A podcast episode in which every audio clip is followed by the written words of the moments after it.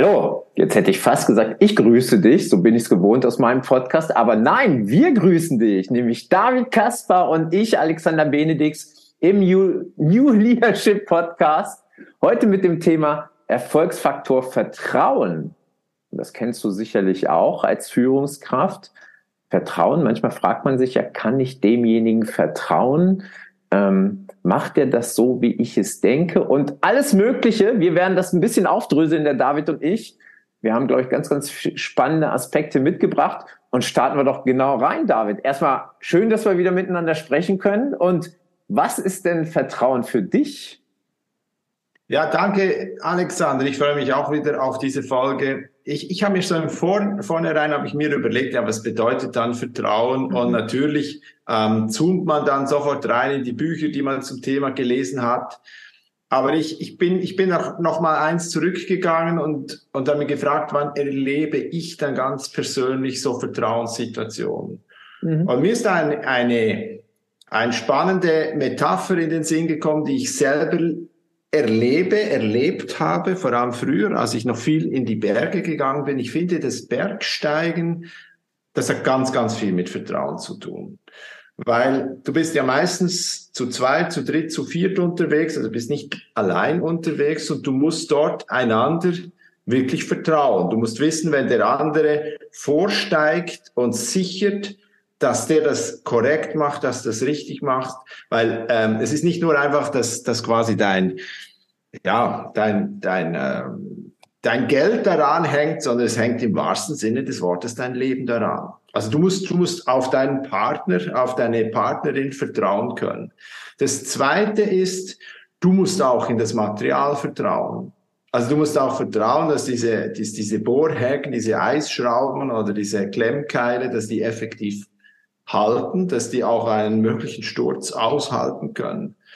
Und das Dritte ist, du musst nicht nur deinem Partner, deiner Partnerin vertrauen, sondern du musst und dem Material vertrauen, sondern du musst dir auch selber vertrauen. Du musst dir zutrauen, tatsächlich, ähm, dass du das schaffst, dass du das kannst. Weil wenn du das nicht hast, dann wirkst du unsicher und durch das wiederum gefährdest du die, andere Person. Also ich finde, das ist ein, ein schönes Beispiel, wo wirklich diese verschiedenen Dimensionen vom Vertrauen auch, auch beleuchtet. Ist, ist es das? Weil ich habe mich jetzt gerade gefragt, du, du hast ja jetzt so eine Beschreibung gemacht, wo ich überall genickt habe und, und zugestimmt habe. Aber du hast, du hast, als ich dich gefragt habe, was ist für dich Vertrauen, du hast jetzt ganz häufig immer gesagt, ja, du musst da rein vertrauen, darin vertrauen, aber was ist denn jetzt Vertrauen? Du hast, du, aus meiner Sicht hast jetzt den Begriff Vertrauen immer beschrieben mit wiederum Vertrauen. Aber was, was ist, macht Vertrauen? Ja. Was ist Vertrauen jetzt? Ich, ich glaube, also, also für mich persönlich, ja, wenn ich jetzt das so reflektiere, ist es tatsächlich eine Form von Zuversicht. Ich, ich gebe dem anderen Kredit, ich gebe dem, dem äh, Bergpartner, der Bergpartnerin Kredit und glaube, dass, dass sie das kann. Ich vertraue auf das Material in dem Sinn, dass ich eigentlich eine Erwartungshaltung habe. Die mhm. Erwartungshaltung, die ist einerseits begründet durch Erfahrung, andererseits beinhaltet sie aber auch immer noch ein gewisses Rest, Restrisiko. Also ich glaube, bei diesem, beim Vertrauen ist es ganz wichtig, dass ich, dass es auch ähm, nicht die totale Sicherheit ist, sondern dass es auch, ich, ich gehe ganz bewusst ein Risiko ein. Wenn ich jemandem vertraue, wenn wir jetzt reinzoomen auf, auf die Beziehungsebene, dann mache ich mich bis zu einem gewissen Grad auch verwundbar, wenn ich vertraue. Mhm. Also das heißt, ich, ich, ich, ich kontrolliere eben nicht bis ins letzte Detail. Ich, ich gebe dem anderen, der anderen Kredit. Ähm, ich, ich, ich, gebe, ich gebe ihnen die Möglichkeit. Oder, oder wie siehst du das? Also diese Form von Verletzlichkeit, die spielt für mich auch mit im Faktor Vertrauen. Also dieses Kredit geben, diese, diese Form von, von Sicherheit haben, aber auch eine Form von ein gewisses, vielleicht sogar kalkuliertes Risiko einzugehen in einer, in einer Beziehung. Aber wie, wie siehst du das?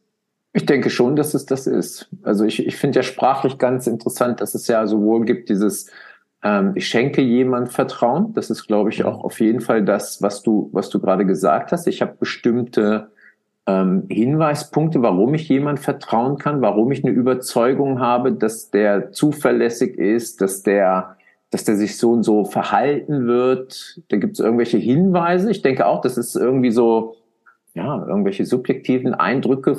Wahrscheinlich gibt es auch manchmal so Sachen wie, ne, also zum Beispiel aus äh, Einstellungsprozesse. Also ich, ich vertraue darauf, wenn ich ein Zeugnis sehe oder irgendeine Form von Bescheinigung, dass der das kann. Wäre ja vielleicht so, so ein Hinweis. Ähm, und dann gibt's ja sprachlich auf der anderen Seite noch dieses so, der muss sich das Vertrauen erst verdienen. Und das finde ich immer so ganz spannend, dass es so diese beiden Aspekte gibt. Und da frage ich mich immer, hängt's dann auch so ein bisschen mit unserem Menschenbild zusammen? Du, kenn, du kennst ja Theorie X und Y, McGregor. Ja, genau. Ähm, da frage ich mich auch immer, eben Vertrauen schenken, Vertrauen verdienen ist das zum Beispiel mit diesen Menschenbildern gekoppelt. Könnte ja sein. Ich weiß nicht, ob ich jetzt nicht, ich will gar kein Fass aufmachen, aber dieses so, ähm, ja, Menschen sind eher äh, antriebslos und initiativlos und dann bin ich vielleicht auch derjenige, der eher sagt, ja, man muss sich erst das Vertrauen verdienen. Und wenn ich auf der anderen Seite sage, hey, man muss den Leuten nur Freiräume geben, dann bringen sie sich optimal ein. Und da kommt vielleicht dann dieses, ähm, dem schenke ich mein Vertrauen. Weiß ich, ich nicht. da habe ich noch nie groß drüber nachgedacht, ehrlicherweise. Ich finde, ich finde, ich finde die, die Assoziation, die du hast, finde ich absolut spannend, weil ich glaube tatsächlich auch, dass, ähm, dass das Menschenbild, das auch eine Führungskraft hat, mhm. dass sich das auswirkt auf das Klima, das sie erschafft und das und das ein vertrauensvolles Klima auch dafür führt, also du, du, du setzt da Rahmenbedingungen, wo die Leute sich dann auf eine bestimmte Art und Weise verhalten. Und wenn du ja. dort den Leuten vertraust, ähm, dann werden sie auch Vertrauen zurückgeben. Allerdings, wie gesagt, ich, ich, ich glaube, das darf man einfach nicht blindlings machen. Das darf man, mhm. das darf man auch nicht zu 100 Prozent bedingungslos machen. Dort ist halt auch der Kontext ein anderer. Ich glaube zum Beispiel, was mir jetzt den, durch den Sinn kommt, meine Kinder haben es verdient, dass ich sie irgendwie in einer Form, dass ich all diese Dinge bedingungslos tue, dass ich sie bedingungslos liebe, dass ich bedingungslos ähm, ja, ihnen auch vertraue, dass ich ihnen ein wahnsinnig viel Kredit gebe. Ich glaube, bei den Mitarbeitenden das kann man vergleichen, vielleicht, sage ich mal, reflexmäßig, ohne darüber in der Tiefe nachgedacht zu haben, vielleicht muss ich da auch immer wieder Testbalance steigen lassen, wo ich sehe, ist das Vertrauen dann auch gerechtfertigt. Hm. Wobei ich denke, ist ja auch wichtig, wenn wir gerade über Mitarbeitenden und die Zusammenarbeit im Team sprechen, ähm, ja, oder auch über Kinder. Ähm, ich, ich glaube auch, dass es oft sinnvoll ist, dieses Vertrauen ist ja auch so, so ein Riesenbegriff. Ne? Also ich denke, es lohnt sich auch zu unterscheiden, so ein, wie soll ich das sagen, so ein grundsätzliches Vertrauen, mhm. was vielleicht zusammenhängt mit so einem Menschenbild. Also vertraue ich dem grundsätzlich ja, und jetzt hast du ja angesprochen, ist aber keine, kein blindes Vertrauen. Den Begriff gibt's ja auch. Ne? Also so von wegen, ich bin nicht naiv, ähm, lass mich nicht verarschen. Ich gucke vielleicht trotzdem irgendwo hin, aber wenn es jetzt noch nicht mal ums, ums ähm, Hintergehen geht, sondern einfach auch im Sinne von ähm, Kompetenzen, Entwicklungsstand oder äh, wenn, wenn jemand eine neue Aufgabe im Team übernimmt, ähm, natürlich vertraue ich dem grundsätzlich, aber habe ich denn vielleicht das Vertrauen schon zum zu Beginn, dass der das ähm, auf einem gewissen Niveau ausführen kann? Vielleicht ist da auch der Vertrauen wieder der falsche Begriff, weiß ich nicht. Aber ich hätte jetzt gesagt, ich vertraue noch nicht, dass der das selbstständig und im angemessenen Qualitätsniveau ausführen kann. Das nicht.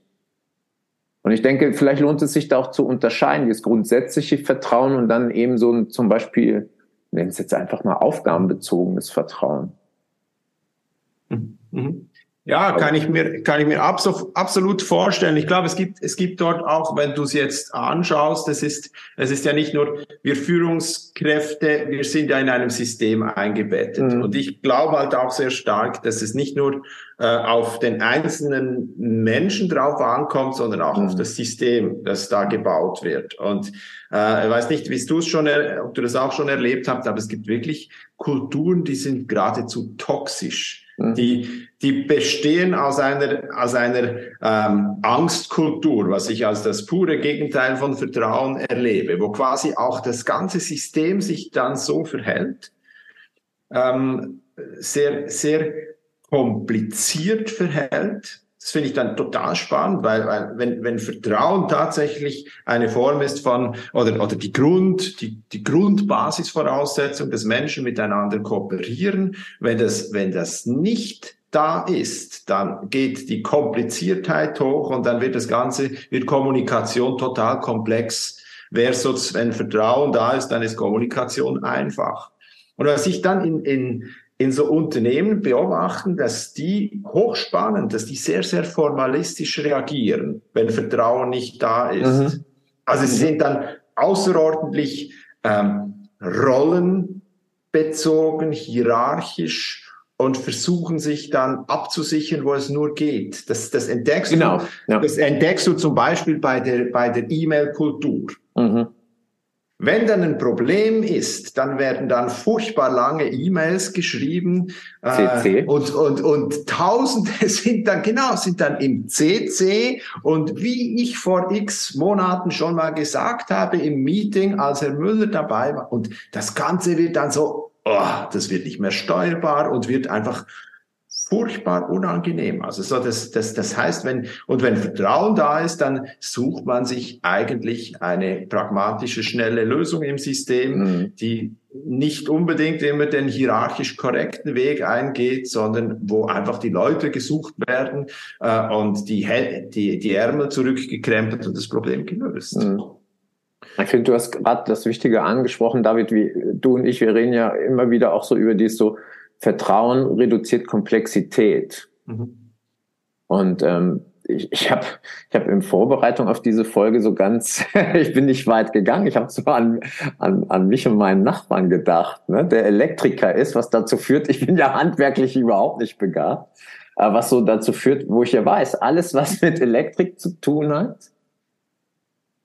ich sag immer, Micha, mach du. Und dann versucht er mir immer zu erklären und so, warum das so und also jetzt gar nicht technisch warum, sondern warum die Lösung Sinn macht und so. Und ich sage immer, eigentlich sage ich immer so mehr oder weniger, Micha, das brauchst du mir gar nicht erklären. Ich vertraue dir da voll. Du machst das schon. Und ich glaube, das sind ja, das sind ja genau die Punkte, die du ansprichst. Ne? Wenn, wenn Misstrauen da ist, dann, dann versucht das System, die Organisation irgendwelche Regelungen, Anweisungen, Betriebsvereinbarung, Spesenabrechnung, Reglement in, was weiß ich, 120 Seiten und, und auf der anderen Seite gibt's dann, glaube ich, wenige Unternehmen, aber es gibt sie, die dann einfach sagen, wir vertrauen unseren Mitarbeitenden, dass sie zum Beispiel bei einer Dienstreise die, die bestmögliche Lösung buchen. Ohne zu definieren, wie die aussieht. Aber sie vertrauen einfach darauf, dass die Leute da ähm, verantwortlich handeln und das nehmen, wo sie vertreten können und was sie benötigen zu dem Zeitpunkt. Das finde ich natürlich höchst spannend. Und wie du sagst, andere, andere machen da wirklich, wird jeder Pups äh, reglementiert und wie viel, wie viel Trinkgeld du, was weiß ich, im Restaurant geben darfst oder so und ob das dann Spesen sind oder nicht und solche Sachen. Ja, mhm. ja. und, und gleichzeitig, ich sehe das bei, bei so diesen äh, bei Unternehmen, die sehr, sehr ähm, wenig Hierarchie haben und sehr selbstgesteuert sind, dass die auch, die, die haben ja eine Kultur des Vertrauens untereinander. Das, mhm. ist, das ist ein ganz wichtiger Punkt, äh, den, ich, den ich immer wieder so beobachte. Allerdings gibt es einen Punkt, wo sie weniger vertrauen. Und zwar ganz spannend. Eigentlich, eigentlich, wenn du andere Systeme anschaust, die, lau die laufen klassischerweise so, dass das Top-Management oder der CEO, einer vom Top-Management, der weiß, wohin die Reise geht. Und alle vertrauen ihm, dass sie sagen, ja, der weiß, dass wir folgen mhm. dem nach. Das ist, das eine ganz klassische ähm, äh, Leadership-Ansatz. Und der, weil der, der ist gut, der, der, der macht das schon richtig und der, der ist schlauer als wir. In der heutigen Zeit, in dieser, in dieser Zeit, die sehr komplex ist, unberechenbar ist, es gibt ja dieses, dieses Akronym von der VUCA-Zeit, da, da gehst du, da hast du dieses Vertrauen nicht, dass wir genau jetzt schon wissen, was wirklich ähm, erfolgreich sein wird oder nicht. Also wir vertrauen nicht einer Person, ähm, sondern wir vertrauen aber einem Prozess. Wir sagen nämlich, gut, zu, zum jetzigen Zeitpunkt sagen wir, wir gehen in die Richtung und wenn wir das entschieden haben, dann geben wir dann wirklich ähm, voll Power und gehen in diese Richtung. Und dann machen wir aber wieder einen Break und messen, war das das Richtige? Wenn das richtig war, dann gehen wir weiter in diese Richtung, dann machen wir weiter diese Dinge, machen wir weiter diese Dinge. Und wenn wir aber feststellen, dass, dass, äh, dass es nicht das Richtige war, dann legen wir eine Korrektur ein. Also wir vertrauen dort eigentlich nicht mehr in, in unser Wissen, wie es sein wird, oder in eine starke, starke Figur, die uns dann schon sagt, was durchgeht, sondern wir vertrauen in einen Prozess, in diesen sogenannten, in, weißt du, in diesen, mhm. kennst du ja zu Genüge, diesen mhm. Build, Measure, Learn mhm. Prozess. Mhm. Also dort wird das Vertrauen eigentlich, eigentlich weg, weg, so in meiner Wahrnehmung vielleicht eine steile, steile Hypothese, aber wird das Vertrauen ein bisschen weggeschiftet von den, von den Leuten und von der Allwissenheit dieser Leute hin zu einem Prozess, den wir, an dem wir vertrauen. Oder wie siehst du das? Also weißt du, soll bin ich, bin ich gerade bin ich gerade am überlegen, wie ich das sehe. Auf, auf, auf je, je, es ist ein spontaner Gedanke gewesen. Es, unser Podcast heißt ja auch New Leadership und und darum möchte ich auch irgendwie immer wieder diesen diesen Connex schaffen zu diesem ja was passiert auf auf der auf der ja. Uh, auf der Ebene von neuem Führungsverständnis, auch von wie, wie, wie organisieren sich Unternehmen in der heutigen Zeit, wie ja. lösen sie eigentlich diese Probleme? Das ist jetzt wieder so ein Moment, wo ich auch wieder sagen muss, ich, ich hab's, ich weiß nicht, ob ich so gut formulieren kann, aber ich merke, ich merke, wie, wie ich irgendwie innerlich so ein bisschen denke, äh, wie sehe ich das? Stimmt das? Also stimmt das für mich so? Ähm, ich, du, du hast es ja jetzt so formuliert, wir vertrauen da eher dem Prozess. Da, da bin ich mir tatsächlich nicht sicher oder ob es nicht eher ist, wir vertrauen nicht mehr einer starken Führungspersönlichkeit, sondern wir vertrauen mehr einer Fachperson.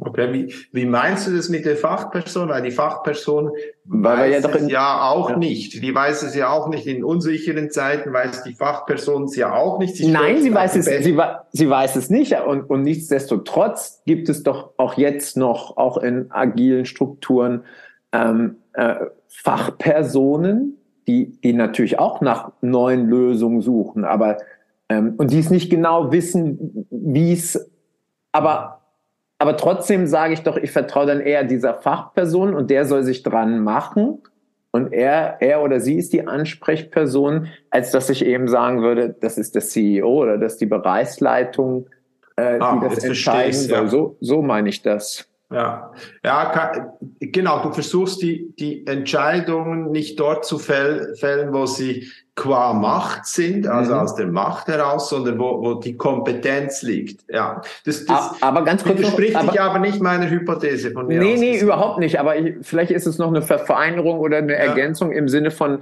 ähm, und wenn man das mit eben mit den Prozessen, die du angesprochen hast, wenn man das wirklich sauber macht, ich glaube, dann bedingt das das ja auch mit den Fachpersonen.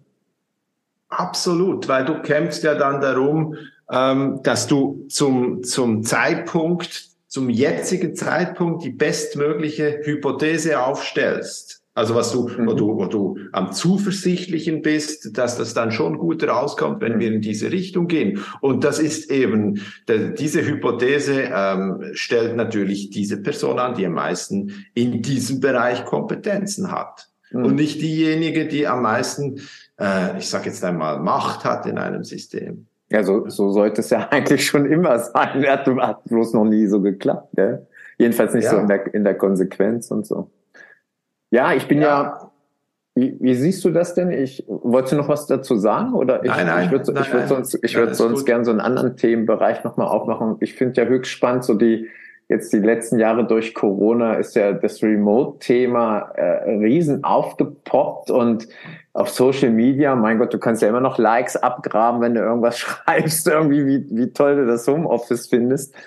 Ähm, ich finde ja, dass dieses Thema Vertrauen auch bei dieser ganzen Frage mit Remote-Arbeit, dass man halt über ähm, Distanzen zusammenarbeitet, dass das da nochmal so eine wirklich eine sehr große Bedeutung bekommen hat. Ähm, mich hat mich hat vor irgendwie zwei, drei Monaten ein Journalist angesprochen, wo, wo auch so meine Meinung wissen wollte. So. Also er hat dann auch gesagt, ja, es gibt ja dieses Phänomen, dass, dass Leute praktisch wie, wie so Ghosting, ne? also so nach dem Motto Führungskräfte, die dann Wochen, Monate nichts von ihren Mitarbeitenden hören, die nicht zurückrufen, nicht auf Telefonate reagieren, keine E-Mails beantworten, aber auch andersrum, also auch Mitarbeitende, die sagen, ey, von meiner Führungskraft höre ich gar nichts. Also sowas und ähm, wie wirkt sich das dann auf, auf Vertrauen aus oder überhaupt Remote-Arbeit? Also ich habe immer das Gefühl, dass, dass klar, dass das alles nochmal so potenziert wird, dass ich ein sehr hohes Vertrauen haben muss, weil ich ja jetzt nicht eben mal so vorbeigehe im Büro und sage, hey, woran bist du gerade oder so und brauchst du Unterstützung, sondern ich, ich weiß einfach in dem Sinn nicht oder ich sehe auch nicht, was der David gerade in diesem Moment macht. Und ich muss darauf vertrauen, dass du einfach dein Ergebnis, äh, jetzt fehlt mir gerade das Wort, äh, das Ergebnis Lieferst. ablieferst, ja. Was sind deine spontanen Gedanken zu diesem Thema Remote und Vertrauen? Ich habe das selber auch erlebt, ähm, wenn die Leute mir die Kamera abschalten. Ja, genau, ja, ja, genau. Mhm. ja. Und da bin ich dann auch, äh, ich bin da voll zwiegespalten. Also ich hm. bin da mittlerweile ähm, ähm, wieder, wieder, wieder so weit, dass ich sage, hey, ähm, sagt mir, wenn ihr Pause braucht, dann machen wir Pause. Hm. Aber bitte können wir uns einigen auf die Regel Kamera an. Weil ich, ich merke, das hat ja ganz viel auch zu tun mit in Resonanz gehen, in den mhm. Austausch gehen, in das, in das Sinn. Und ich, ich, ich, äh, ja. Ja, natürlich. Und du siehst auch, habe ich gerade gestern gelesen, es gibt ja, es gibt jetzt ganz viele Systeme, ähm, die, die die Mitarbeitenden anfangen zu kontrollieren ja. online ja. Mhm. und da, da tut sich ja einiges und das sind ja nicht, nicht Vertrauensinstrumente. Gleichzeitig ist es aber auch spannend, dass, dass eben auch das Umgekehrte passiert, dass es nicht so ist, dass quasi die Mitarbeitenden oder auch ja, die Führungskräfte quasi sich, sich einen, einen, einen blauen Nachmittag machen und nichts tun, sondern dass eben auch das Gegenteil der Fall ist, dass die Leute ähm, nicht mehr ihre Arbeitszeiten äh, einhalten und, und mhm. nur noch nur noch arbeiten. Also es ist so, es ist sowieso ähm, mhm da fehlt halt eine Form von sozialem Korrektiv, wenn du vor Ort bist, soziale Gruppe, die gemeinsam etwas, etwas ähm, erledigt. Und ja, das sind, das sind unsere Herausforderungen der Zeit. Das bedeutet Frau, Vertrauen, das bedeutet Vertrauen im Homeoffice. Gell, und auf der anderen Seite finde ich völlig, völlig richtig, wenn auch, aber auch angemerkt wird, wenn ich, wenn ich so eine Präsenzpflicht habe oder wenn es darum geht, weil du gerade sagst, so soziales Korrektiv und so, wenn, das hat ja aber auch dazu geführt, dass die Leute einfach, obwohl sie vielleicht gar nichts mehr zu tun hatten, einfach noch bis 17.30 im Büro geblieben sind, einfach weil es erwartet wurde. Es gab zwar nichts mehr zu tun oder ich habe mein, meine Sachen zwar bis 15 Uhr erledigt, aber jetzt muss ich halt noch rein äh, anwesend sein, weil ich sonst mir blöde Sprüche anhören musste, von wegen, oh, schon Urlaub oder, oder solche Sachen. Also das, das sind dann halt wieder die anderen Sachen, ne? Ja, also macht mir eigentlich wieder gerade deutlich so dieses, ähm, du hast ja jetzt auch nochmal zu Recht gesagt, es gibt schon diese Systeme so von wegen, ja, wie, wie oft wird die Maus bewegt und auf was für Programm. Also auch da ja wieder, ne? Wie, wie reagiert das System mit noch mehr Kontrolle? Oder, oder doch Vertrauen? Mhm. Oder, oder dann hast du noch den Aspekt reingebracht, auch manchmal muss man natürlich, du hast ja als Arbeitgeber auch eine äh, Fürsorgepflicht. Ähm, wie schaffe ich das denn, dass die Leute jetzt nicht von morgens 8 Uhr bis 20 Uhr und dann noch am Wochenende und, und viel zu wenig Pause machen? Nochmal, das sind ja auch gesetzliche Vorgaben, Fürsorgepflicht. Also finde ich, finde ich höchst spannend. Mhm. Natürlich könnte ich immer sagen, ja, ist doch jeder selbst für verantwortlich, aber eben, ja, wir, mit dieser Selbstverantwortlichkeit gehen wir ja, gehen wir ja eben auch genau ins Thema Vertrauen hinein. Das, das hängt ja auch mit dem zusammen. Eigentlich in einer idealen Welt fände ich es schon toll, wenn man, wenn man eigentlich den Leuten, wenn man die ähm, weder kontrollieren muss, mhm. äh, dass sie genug leisten, noch äh, kontrollieren muss, dass sie zu viel leisten, sondern mhm. eben, dass jeder selbstbestimmt, selbstverantwortlich ähm, selbst motiviert das Bestmögliche geben kann am richtigen Ort. Aber gell, das, sind halt, das ist halt der, der Idealzustand, wo wir uns bestenfalls annähern, aber den wir sehr wahrscheinlich immer wieder auch mit den neuen Gegebenheiten wieder daran zu kämpfen haben, die beste Lösung zu finden, für unterschiedliche Menschen auch. Mhm. Wie, wie erreichen wir es denn jetzt in, in Teams, dass sie sich vertrauen oder noch mehr vertrauen? Was, was denkst du, sind so Erfolgsfaktoren für Vertrauensbildung innerhalb von Teams? Ich bin ja nicht ein, ein Fan im Allgemeinen von so Koch, Kochrezepten. Ja, aber, aber habe ich dich aber, ja jetzt gefragt, gell? Ja, aber jetzt, jetzt willst du das Kochrezept. Also es gibt, es gibt, das finde ich übrigens, das finde ich wirklich eines der Rezepte, die wirklich sehr, sehr ähm, spannend sind. Das ist die sogenannte Uh, Trust Equation von, von David Meister. Wir verlinken dann ähm, unten der Podcast-Folge da den, zu, zu, diesem, zu diesem Thema noch was. Der David Meister sagt, Vertrauen entsteht eigentlich aus, aus verschiedenen Elementen. Das, das erste Element ist die, die Credibility. Bin ich, bin ich glaubwürdig? Mhm also habe ich es verdient, Kredit zu bekommen? Bin ich tatsächlich glaubwürdig? Das, der zweite, das zweite, was dazu kommt, ist Reliability, Zuverlässigkeit. Bin ich effektiv zuverlässig? Also, also Glaubwürdigkeit plus Zuverlässigkeit. Und dann kommt ein Begriff im Englischen, der ist noch schwierig auf Deutsch zu übersetzen, ähm, also dass man ihn nicht wortwörtlich nimmt, das ist Intimacy. Also der sagt, äh, Intimacy im Sinne von, hey, ich lasse, ich umschreibe es für mich so, ich lasse eine Form von Nähe zu, auch von Verletzlichkeit. Also jetzt haben wir Glaubwürdigkeit, Zuverlässigkeit und Intimacy, Nähe zulassend, Verletzlichkeit zeigend. Und jetzt haben wir, und jetzt kommt noch eine ganz, ganz wichtige Pointe. Unter dem Strich, also dieser Formel, steht Self-Orientation. Also das heißt, wenn du, wenn du glaubwürdig bist, wenn du zuverlässig bist und auch Nähe zulässt, aber du tust die Dinge nur, weil du auf dein Ego optimieren willst, dann wird Vertrauen absolut zerstört. Mhm. Und ich glaube, ja. das genau spüren die Menschen. Also das heißt quasi diese Ego-Optimierer, denen vertraut man nicht, weil die können noch so äh, glaubwürdig, noch so äh, auch bis zu einem gewissen Grad zuverlässig sein und auch mal den besten Buddy zu sein und was, was von sich persönlich teilen. Aber wenn sie nur auf ihr Ego optimieren, dann tragen sie nichts zur Gruppe bei oder im, im Zweifelsfall machen sie immer den besten Deal daraus.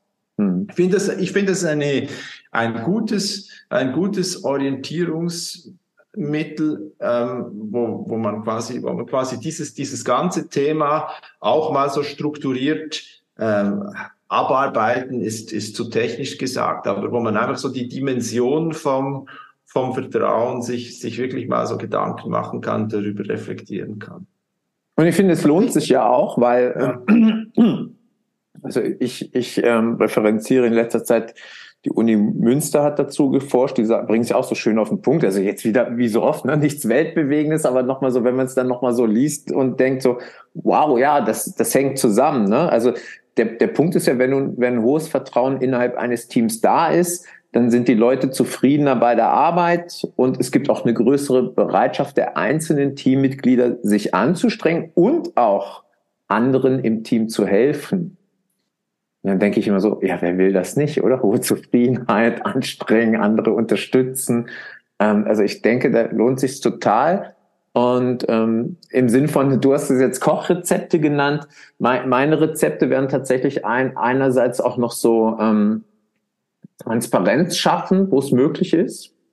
Also ich bin ja, ich bin ja Fan wirklich auch so äh, von, von Kanban-Board, also auch zu visualisieren und transparent zu machen. Wer, wer schafft auch gerade wo dran und wo steht man so, dass man das weiß. Und ich denke eben, wie du gesagt hast, auch so diese Nähe im Sinne von auch viel mehr noch über Persönliches sprechen. Und ich glaube, es ist immer wichtig zu erwähnen, persönlich heißt nicht privat. Ich muss nicht privat die Hosen runterlassen, aber zu sagen, wie war meine Woche? Was war mein Highlight? Was hat mich aufgeregt? Irgendwie solche Sachen. Ähm, eben, oder viele, viele machen zwar schon irgendeine Form von Daily, aber da, da geht es oftmals auch nur so um, um die Aufgaben an sich, aber da auch mal über, hey, wie fühle ich mich gerade mit meiner Energie, was sind meine Emotionen, solche Sachen. Also einfach so persönliches trägt, glaube ich, wirklich dazu bei. Und da bin ich auch davon überzeugt, da in Vorleistung zu treten, gerade als Führungskraft, gerade wenn ich das neu im Team einbringe, wenn es die Leute noch nicht so gewohnt sind, da in Vorleistung äh, treten, damit Neues entstehen kann und auch, dass die Leute Vertrauen haben in mich und auch in das, was ich da mache wenn es neu ist. Mhm. Ich glaube, da ist Vorleistung einfach wichtig, dass man sich da auch manchmal selbst überwinden muss und dann sich traut, was zu, sich traut, hey, sich traut, was zu machen, damit Vertrauen entstehen kann. Genau. Das ist doch ein wunderbares Schlusswort, Alexander. In dem Sinne, auf, auf ein bisschen mehr Menschlichkeit in der Welt. Packen wir es ein. Okay. Gut. Cool. Hey, schönes Gespräch haben wir, haben wir ja wieder von verschiedensten Seiten so angeschaut. David, herzlichen Dank für den interessanten Austausch. Und, Danke wir hoffen, dir. und wir hoffen natürlich, dass du auch wieder einige Gedankenanstöße mitgenommen hast. Und äh, lass uns gerne Feedback da. Gern auf LinkedIn, per E-Mail sind wir erreichbar und freuen uns über, über deine Meinung und weitere Impulse auch von dir. Hey, das soll es gewesen sein. Lieben Grüße und bis zur nächsten Folge. Ja, genau. ich, ich, verabschiede mich auch. Danke vielmals. War wieder mal ein super cooles Gespräch. Hochspannend. Ich hoffe, ähm, dir, liebe Zuhörerinnen, liebe Zuhörer, hat es auch Spaß gemacht. Ich freue mich auf jeden Fall schon jetzt auf die nächste Folge. Bis dann. Tschüss.